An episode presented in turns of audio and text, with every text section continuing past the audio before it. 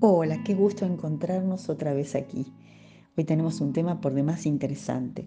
Seguramente escuchaste hablar del empoderamiento de las mujeres y la lucha por sus derechos en cuanto a igualdad con el varón y muchas cuestiones más que no viene el caso citar.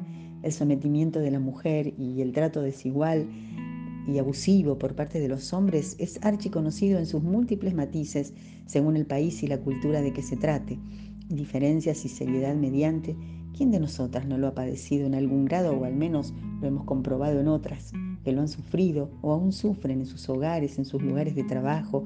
Y cuando buscamos las razones o las causas más profundas de este drama humano, necesariamente acabamos, o mejor dicho, comenzamos por el origen. En la Biblia, en el libro de Génesis, leemos acerca de una consecuencia del pecado específica en la primera mujer y todas sus descendientes, así como de las consecuencias sobre todo lo creado.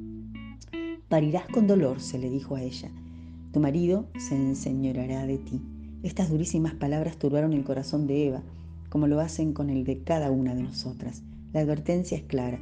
Las cosas no serían como Dios las había instituido y las deseaba, ya que ellos habían elegido hacer las cosas a su manera. Claro que también el hombre fue noticiado de lo propio, como que el trabajo, hasta entonces una actividad placentera y digna, se convertiría en una guerra con la naturaleza, y sería generador de sufrimiento, de injusticia y dolor en cuerpo y alma. Ganarás el pan con el sudor de tu frente. Y desde ese día, espinas y cardos serían los adversarios que lo mantendrían esclavo del trabajo y minarían sus fuerzas. Tendrían que pasar siglos hasta que el plan eterno de Dios para reparar esta consecuencia del corazón egoísta, orgulloso y rebelde de sus criaturas se concretase en la llegada de un nuevo tiempo de gracia que traería la redención de los que desistiendo de sus malos caminos se volvieran de corazón a Dios. Cuando nace Jesús, se inaugura una nueva era. Él vino a restaurar esa relación de amor y comunicación original perdida entre el Creador y las criaturas a causa del pecado. Con su advenimiento, un nuevo orden se establecería en el corazón de los creyentes. Su venida trajo consigo la comunión con Dios y junto con ello una relación de amor renovado con el Creador con el prójimo y con el medio ambiente. Cuando Jesús lleva a cabo su ministerio en la tierra, las mujeres cobran una consideración especial en su corazón. Es hijo obediente y tierno de María, amigo diligente y bondadoso de muchas mujeres a quienes valoró, respetó y reconoció como dignas y capaces, inclusivo en una cultura que consideraba a la mujer como una posesión del padre o del esposo en una condición completamente desigual. Dicho esto, pensemos en la persona de María, la Virgen escogida para alojar en su vientre al Salvador del mundo. Cuando el ángel la sorprende en la intimidad de su hogar, soñando con su amado, ya a punto de ser su esposo, quizás, como cualquiera de nosotras en su lugar, su corazón se turba, y no es para menos. Imagínate un ángel irrumpiendo en tu habitación que te dice, muy favorecida, el Señor es contigo, y te anuncia semejante noticia. El mensaje del ángel la deja perpleja. ¿Qué qué? ¿Cómo? Ella, que nunca había estado con un hombre, ¿cómo podría ser? ¿Tener un hijo? Si bien el Evangelio no abunda en detalles, no es difícil imaginar el sacudón interior de esta muchacha, su perplejidad y miedo. Pero el desenlace del episodio nos da evidencias claras del corazón de esta mujer en un momento crítico, cuando su fe estaba siendo exigida al máximo. Exigir respeto por su derecho a vivir su vida, a realizar sus sueños, reclamar o victimizarse, nada de eso. María estaba siendo empoderada a la manera del Altísimo. Él mismo, siendo Dios, esperaba su consentimiento. ¿Querés saber su respuesta? La Biblia dice, entonces María dijo, He aquí la sierva del Señor, hágase conmigo conforme a tu palabra. Ninguna mujer contemporánea vería en María, quien se decía sierva del Señor, una mujer empoderada, sin exigir mayores explicaciones, sin envalentonarse en nombre de sus derechos, como virgen que era, buena hija, fiel cumplidora de la ley divina, conforme a la traducción judaica.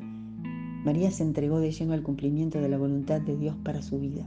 Podemos leer esta apasionante historia en el Evangelio de Lucas, en el capítulo 1, en los versos 26 a 38. Más allá de lo que pudiese comprender, del desvanecimiento de sus sueños, del qué dirán, de lo que le convenía según su capacidad de juicio, del riesgo hasta de ser repudiada conforme a la usanza de la época en su cultura y perder el amor de su amado José, María eligió la obediencia y el renunciamiento a sus derechos en virtud de su fe, que la mantenía aferrada a la promesa del advenimiento del Mesías, el Salvador del mundo. La enseñanza detrás de esta historia es contundente y el contraste con la visión actual del valor y desempeño de la mujer apabullante. La historia nos pone frente al cambio de paradigma que propone la fe en Jesucristo y la lección del corazón de someternos a su voluntad como el verdadero empoderamiento, reivindicación y honra. Sería otra vez una mujer quien en esta ocasión en la persona de María reivindicaría con su corazón obediente, abnegado, entregado y dispuesto, completamente opuesto al de Eva, la terrible equivocación de su predecesora. Estas dos mujeres son las dos caras del corazón humano que debe elegir entre dos alternativas trascendentales siempre, obedecer a Dios o vivir según sus propias reglas. Los siglos transcurren, las sociedades cambian, la moda, la cultura, las tradiciones pasan, pero el drama humano continúa girando alrededor del mismo tema. Amiga querida, sé que al considerar estos asuntos muchos pensamientos se agolpan en tu corazón y mente. Viejas o actuales heridas podrían estar siendo removidas. Quizá estés viviendo momentos duros o de gran tristeza en relación a este asunto, con tu pareja, tu familia. Puede ser que estés viendo cómo tus sueños se van desvaneciendo o tus derechos están siendo vulnerados. Vivimos en una cultura que busca amargarnos el corazón, desalentarnos, confundirnos, aturdirnos y endulzarnos los oídos con palabras y propuestas engañosas y perversas. Es imperioso que te animes a creerle a Dios. La única verdad está en su respuesta al drama humano y el de la mujer en particular. No hay empoderamiento, ni reivindicación, ni igualdad o inclusión que pueda saciar el corazón ni darnos valor, dignidad ni liberación que no sea por medio de Jesús. Estamos a las puertas de la Navidad, la buena noticia, el regalo de Dios a todos los que elijan, no como aquellos primeros, vivir según sus propias reglas para condenación y muerte eternas, sino rendir su corazón en adoración y obediencia al único que es digno de recibir poder, honor y gloria. Para esto vino Jesús. Cuando por la fe lo recibimos como Salvador y lo invitamos a vivir en nosotros, nuestra vida comienza a ser transformada. Es así como somos realmente empoderadas, porque Él prometió que recibimos poder de Dios cuando su Espíritu viene a morar en nosotras. Poder que no es como el mundo lo entiende y lo da, es poder para actuar en su nombre, para bendecir y cumplir su ley, amando y sirviendo a otros con alegría y sencillez de corazón. No sé, ¿será esta una Navidad diferente para vos?